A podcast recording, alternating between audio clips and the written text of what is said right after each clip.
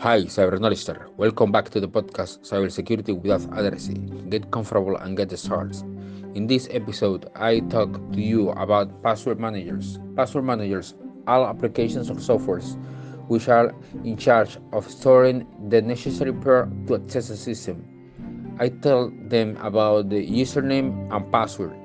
Making use of passwords managers allows the user to create strong passwords or passwords based on phrase, as I mentioned in the previous episode, for each of the platform that it uses.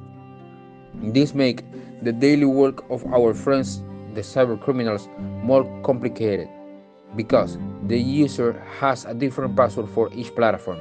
I recommend using the password manager of your choice without forgetting that the password to open the door of this manager must be the same or more robust than the ones stored in it. Remember, be safe when navigating the seas of the internet.